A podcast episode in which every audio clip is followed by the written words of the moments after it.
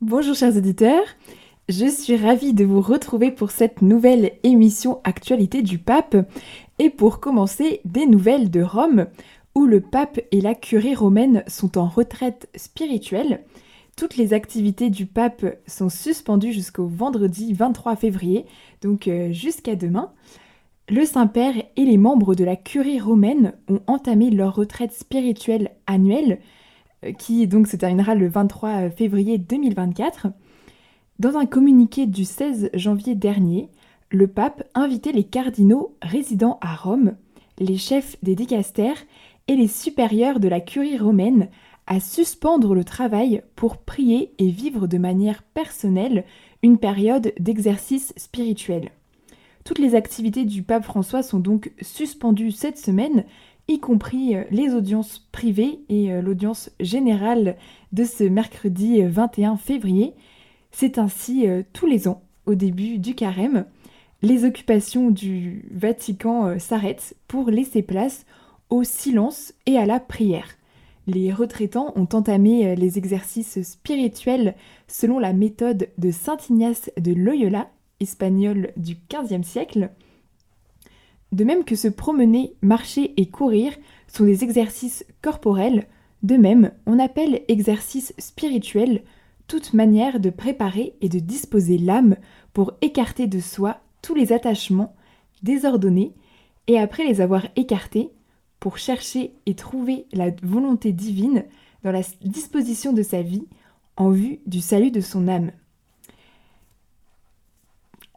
Institué en, 1929 par le pape Pie XI, les exercices spirituels de la curie romaine avaient lieu à l'origine la première semaine de l'Avent, euh, le temps de, préparation à Noël.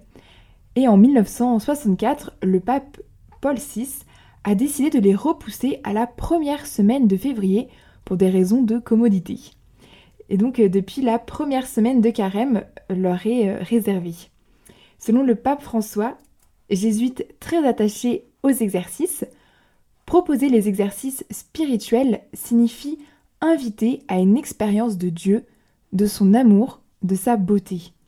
Qui vit les exercices de manière authentique fait l'expérience de l'attraction, de la beauté de Dieu et revient renouvelé, transfiguré à la vie ordinaire, au ministère, aux relations quotidiennes, en portant avec lui le parfum du Christ avait-il souligné en février 2014. Donc voilà, chers auditeurs, le pape euh, a commencé une retraite euh, spirituelle euh, donc en début de cette semaine, et donc elle s'arrêtera demain. Cela ne l'a pas empêché de faire son commentaire habituel de l'évangile après l'évangile, après l'angéliste pardon, de dimanche dernier. Et donc c'est euh, ce texte que je vais vous lire maintenant. Chers frères et sœurs, bonjour. Aujourd'hui, premier dimanche de carême, l'Évangile présente Jésus tenté dans le désert. Le texte dit Au désert où il resta quarante jours et où il fut tenté par Satan. Pendant le carême, nous sommes nous aussi invités à entrer dans le désert, c'est-à-dire dans le silence, dans le monde intérieur, à l'écoute du cœur, au contact de la vérité. Dans le désert, ajoute l'évangile d'aujourd'hui, le Christ vivait au milieu des bêtes sauvages, et les anges le servaient. Les bêtes et les anges étaient sa compagnie. Mais dans un sens symbolique, ils sont aussi notre compagnie. Lorsque nous entrons dans le désert intérieur, en effet, nous pouvons rencontrer des bêtes sauvages et des anges. Dans quel sens? Dans la vie spirituelle, nous pouvons les considérer comme les passions désordonnées qui divisent notre cœur, en essayant de le posséder. Elles nous captivent, elles semblent séduisantes, mais si nous n'y prenons pas garde, elles risquent de nous déchirer. Nous pouvons donner des noms à ces bêtes de l'âme, les différents vices, la soif de richesse qui enferme dans le calcul et l'insatisfaction, la vanité du plaisir qui nous condamne à l'agitation et à la solitude, et encore la soif de célébrité qui génère l'insécurité et un besoin constant de confirmation et de mise en avant. N'oublions pas ces choses que nous pouvons trouver en nous. L'avidité, la vanité et l'avarice. Elles sont comme des bêtes de la jungle. Et en, et en tant que telles, elles doivent être apprivoisées et combattues. Sinon, elles dévoreront notre liberté. Et le carême nous aide à entrer dans le désert intérieur, à corriger ces choses. Et puis, dans le désert, il y avait les anges. Ils sont les messagers de Dieu qui nous aident, qui nous font du bien. En effet, leur caractéristique, selon l'Évangile, est le service. Exactement le contraire de la possession typique des passions. Le service contre la possession. Les esprits angéliques nous rappellent les bonnes pensées et les bons sentiments suggérés par l'Esprit Saint. Alors que les tentations nous déchirent, les bonnes inspirations divines nous unifient et nous mettent en harmonie. Elles apaisent le cœur, elles infusent le goût du Christ, le goût du ciel. Et pour saisir l'inspiration de Dieu, il faut faire silence dans la prière. Et le carême est le moment de le faire. Nous pouvons nous demander, premièrement, quelles sont les passions désordonnées, les bêtes sauvages qui s'agitent dans mon cœur?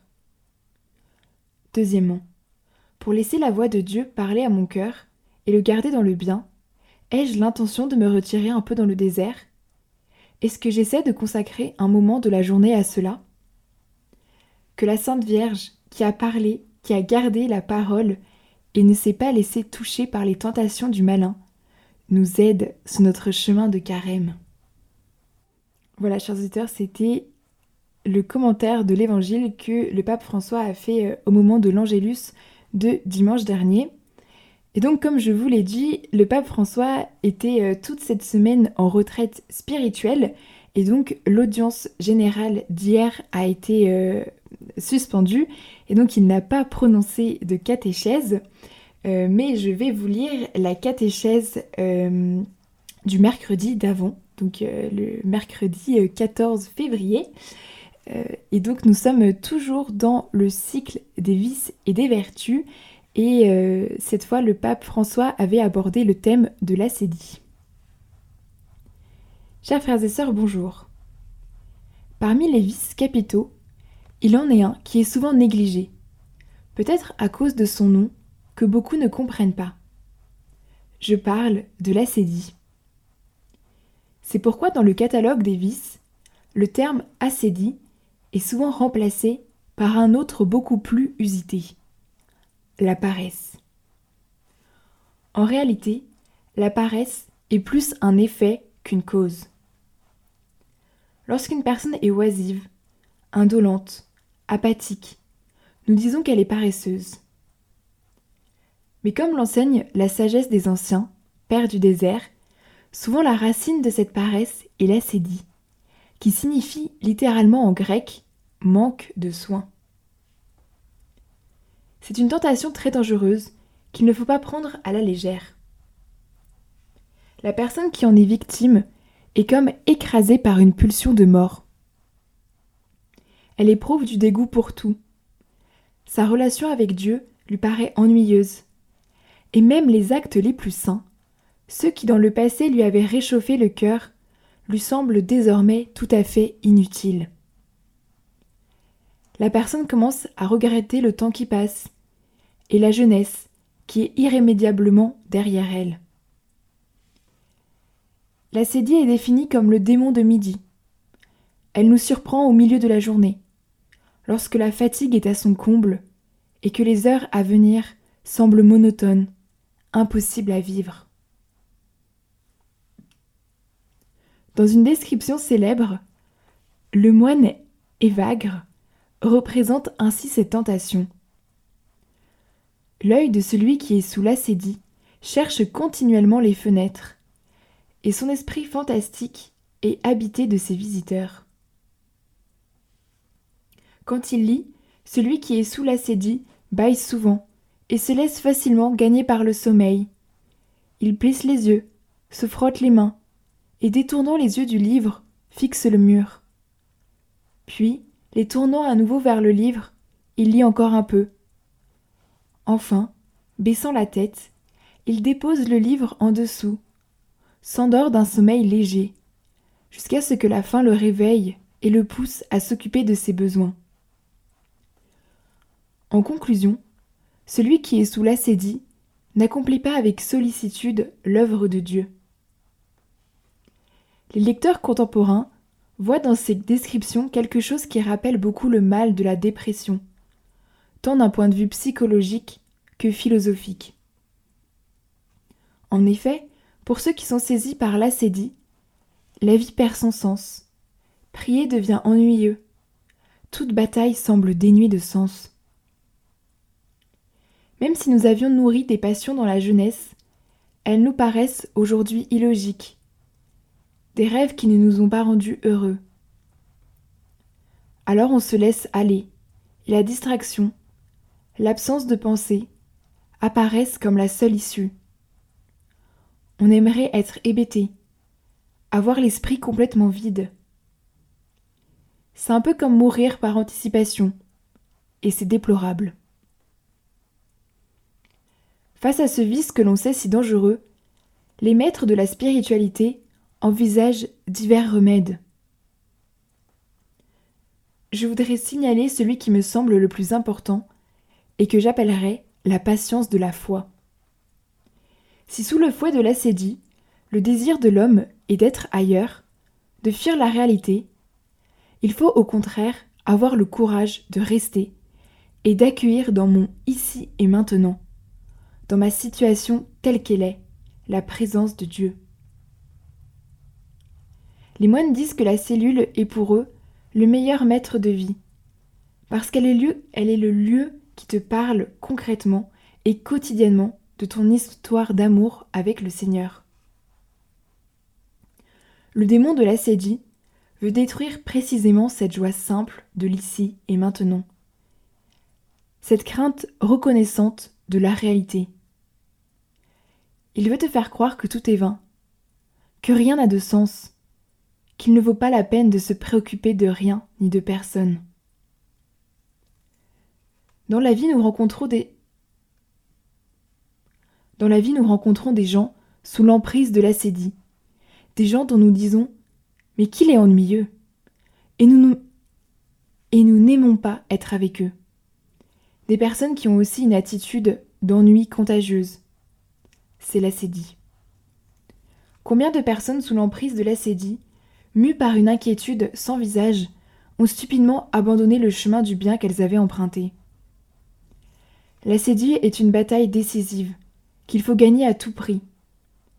Et c'est une bataille qui n'a pas épargné même les saints, parce que tant de leur d'hier, il y a quelques pages qui révèlent des moments terribles, de véritables nuits de la foi, où tout semblait obscur ces saints et saintes nous enseignent à travers la nuit, dans la patience, en acceptant la pauvreté de la foi.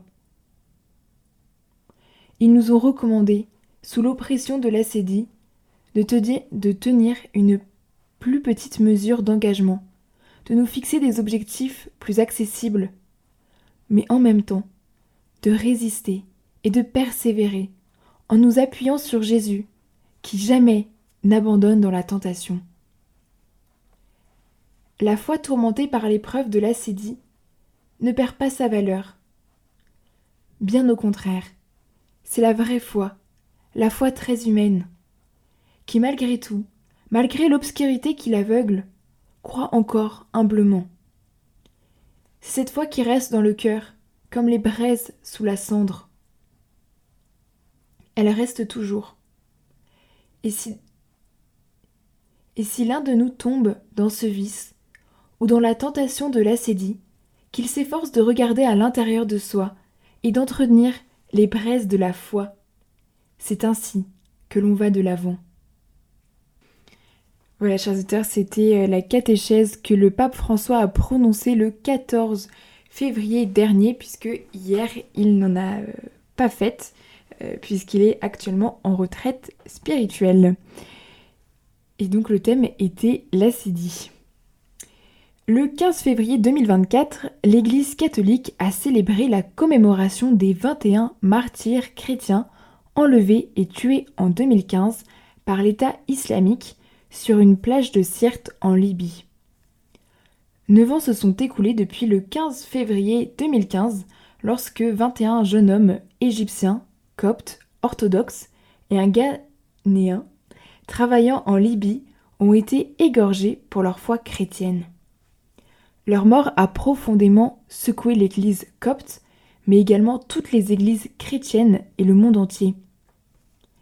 La foi de ces travailleurs avant et pendant leur exécution a été euh, manifestement très forte. Certains d'entre eux ont proclamé Jarab Jézoa, Jésus est Seigneur. Bien que le Ghanéen ne soit pas chrétien copte, lorsque on lui a demandé s'il avait renié le Christ, il a répondu leur Dieu est mon Dieu. Le 11 mai 2023, alors que le pape François recevait au Vatican le patriarche de l'Église copte orthodoxe, Tawadros II, il annonçait l'inscription de ces 21 chrétiens décapités au martyrologue romain, que la prière des martyrs coptes, unie à celle de la Théotokos, soit le signe de la communion spirituelle qui unit nos deux églises.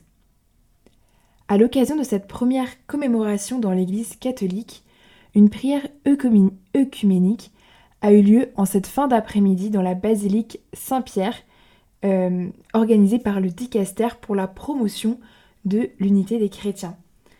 Et donc euh, cette euh, commémoration qui a lieu le 15 février dernier a été présidé par le cardinal Kurt Koch, préfet du Dicaster, avec la participation d'un chœur copte. À cette occasion, les reliques des martyrs offertes au Saint-Père par Tawadros II ont été amenées dans la basilique pour y être vénérés. Ces hommes, morts pour la foi, ainsi que de nombreux autres martyrs contemporains, sont des exemples qui inspirent notre propre foi et nous rappellent les paroles du Christ, il n'y a pas de plus grand amour que de donner sa vie pour ses amis. Actuellement, euh, au sanctuaire du Sacré-Cœur de Parelmonial, un jubilé est célébré du 27 décembre 2023 au 27 juin 2025 euh, pour fêter les 350 ans des apparitions de Jésus à Sainte Marguerite Marie. Ce jubilé est une occasion de venir en pèlerinage à la chapelle des apparitions au monastère de la Visitation. Cette euh, démarche jubilaire est une invitation à se mettre en marche pour répondre à l'appel de Jésus. Venez à moi, vous tous qui peinez sous le poids du fardeau, et je vous donnerai le repos, car je suis doux et humble de cœur. Passer la porte jubilaire, c'est entrer dans le cœur de Jésus, pour être renouvelé en profondeur dans notre vie de baptisé et lui rendre amour pour amour. Euh, les, événements euh, de euh, Parelmonial qui ont eu lieu à la fin du XVIIe siècle, il y a eu trois grandes apparitions de Jésus à Sainte Marguerite Marie, concentre le, message qui fut euh, délivré à l'attention de tous les hommes. Euh, et donc ces apparitions ont eu lieu entre fin décembre 1673 et juin 1675. On peut euh, dégager trois grandes dimensions de ce message, une déclaration d'amour, une plainte et une demande.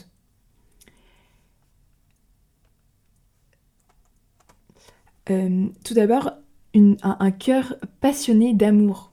C'est euh, dans la première grande apparition que, que cette euh, déclaration est la plus développée. Jésus s'exprime ainsi.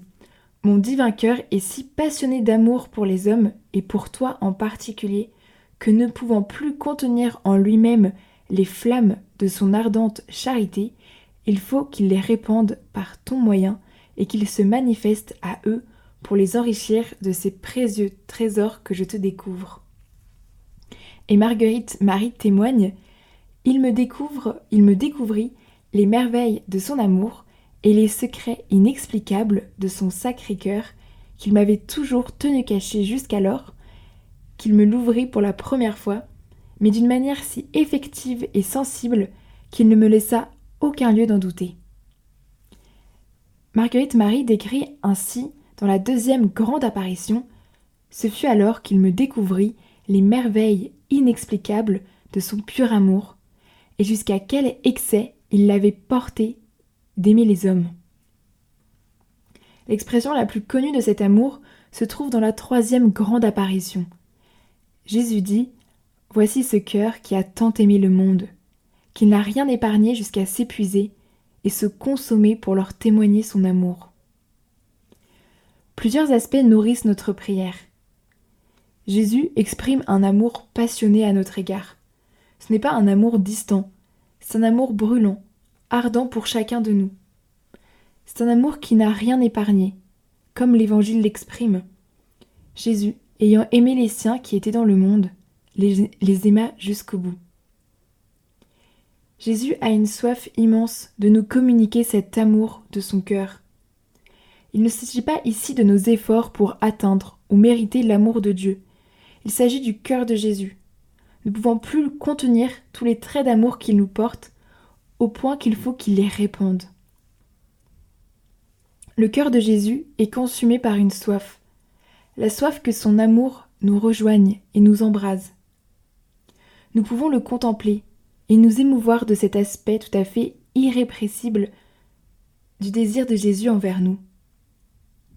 Jésus le dit dans l'Évangile Je suis venu apporter un feu sur la terre, et comme je voudrais qu'il soit déjà allumé. Le feu de son amour. Comme le Père m'a aimé, moi aussi je vous ai aimé. Demeurez dans mon amour. Jésus affirme que son amour est pour les hommes, et pour toi en particulier.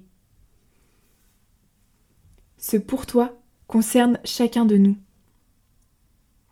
C'est comme si Jésus disait Mon cœur demeure sans repos tant que ce que j'ai fait pour tous, les hommes, ne prend pas une figure personnelle, un enracinement particulier dans ta vie.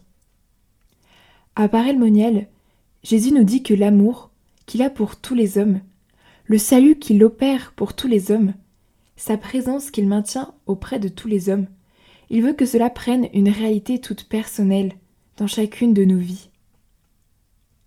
Jésus découvre à Sainte Marguerite Marie les secrets de son cœur et les merveilles de son amour, au point qu'elle ne puisse plus jamais en douter. C'est une grâce que nous pouvons demander ici à Parelmonial. C'est la grâce reçue par Sainte Marguerite Marie. C'est la grâce qu'ont reçue ici des milliers de pèlerins. C'est la grâce du cœur de Jésus rencontrer l'amour personnel de Jésus pour moi. Marguerite Marie vit cette grâce à travers deux gestes très expressifs. Elle repose plusieurs heures sur la poitrine de Jésus, à la manière de Saint Jean, le disciple bien-aimé. Elle entend le cœur de Jésus, elle entend son amour, et elle se laisse saisir. Jésus prend le cœur de Marguerite Marie et le plonge dans le sien, enflammé, avant de le lui remettre tout incandescent. Nous ne vivrons certainement pas ces expériences selon les mêmes modalités, mais nous pouvons demander les mêmes grâces qui sont celles de ce lieu. Reposer sur le cœur de Jésus, afin qu'il nous découvre son amour passionné, pour moi en particulier, et demander qu'il plonge nos cœurs dans son propre cœur, pour les enflammer de sa charité. Il aime et n'est pas aimé. Dès la deuxième grande apparition, Jésus exprime la douleur que son si grand amour ne reçoive en retour que des ingratitudes et indifférences. Ils n'ont que des froideurs et du rebut pour tous mes empressements à leur faire du bien. Et Jésus ajoute Ce qui m'est beaucoup plus sensible que tout ce que j'ai souffert en ma passion. Cette plainte sera déployée dans la troisième grande apparition. Pour reconnaissance, je ne reçois de la plupart que des ingratitudes, par leur irrévérence et leur sacrilège, et par les froideurs et les mépris qu'ils ont pour moi dans ce sacrement d'amour. mais ce qui m'est encore le plus sensible est que ce sont des cœurs qui me sont consacrés qui en usent ainsi. Demandons la grâce ici de prendre conscience de la soif de Jésus d'être aimé, que l'amour de chacun compte pour lui, que chacun, que chaque manque d'amour lui est une souffrance. J'ai soif, mais d'une soif si ardente d'être aimé des hommes au Saint-Sacrement que cette soif me consume, et je ne trouve personne qui s'efforce, selon mon désir, pour me désaltérer en rendant quelques retours à mon amour. Jésus exprime que c'est l'attitude envers le sacrement de l'Eucharistie, son sacrement d'amour, qui le fait le plus souffrir, de la part des consacrés dans une vocation particulière, mais aussi par la consécration qu'est le baptême. Jésus exprime en réalité plusieurs demandes que l'on pourrait résumer ainsi. Toi, du moins, aime-moi. C'est rendre amour pour amour. Ce dont sainte Marguerite Marie témoigne. Je reçus de mon Dieu des grâces excessives de son amour, et me sentis touchée du désir de quelque retour et de lui rendre amour pour amour. Pour rendre cela concret, Jésus lui demande de l'accueillir, de lui faire de la place dans son cœur, et de le signifier concrètement en portant sur elle l'image du Sacré-Cœur, et en exposant une image là où elle demeure. C'est l'intronisation du Sacré-Cœur. De communier le plus souvent possible, et particulièrement les premiers vendredis du mois. De vivre l'heure sainte, tous les jeudis, de 23h à minuit. Il s'agit de lui tenir compagnie alors qu'il souffre son agonie au Jardin des Oliviers, pour se laisser saisir par sa souffrance d'amour et y compatir, et pour obtenir avec lui miséricorde pour les pécheurs. Que ce soit institué une grande fête de son Sacré-Cœur pour toute l'Église. Il demande à cette occasion une communion de réparation, c'est-à-dire que l'on communie avec une attention et un amour particulier qui consoleront toutes les offenses faites à son cœur dans les sacrements de l'Eucharistie. Cette fête sera définitivement instituée par le pape Pie IX en 1856. Voilà, chers auditeurs, euh, quelques points sur euh, les apparitions euh, qu'ont vécues Sainte Marguerite Marie à Parel-Monial. Voilà, je trouvais important de vous en parler avec ce jubilé qui a été ouvert, enfin célébré le, le 27 décembre 2023 et, donc qui, qui continue jusqu'au 27 juin 2025. Donc vous avez encore du temps pour vous rendre à Parel Monial. Voilà chers auditeurs, c'est la fin de notre émission Actualité du Pape. J'aurai la joie de vous retrouver pour une nouvelle émission jeudi prochain. Chers auditeurs de Radio Maria, c'était notre émission Actualité du Pape. Vous étiez en compagnie de Raphaël. Vous pouvez réécouter cette émission podcast sur notre site internet radiomaria.fr ou notre application Radio Maria Play.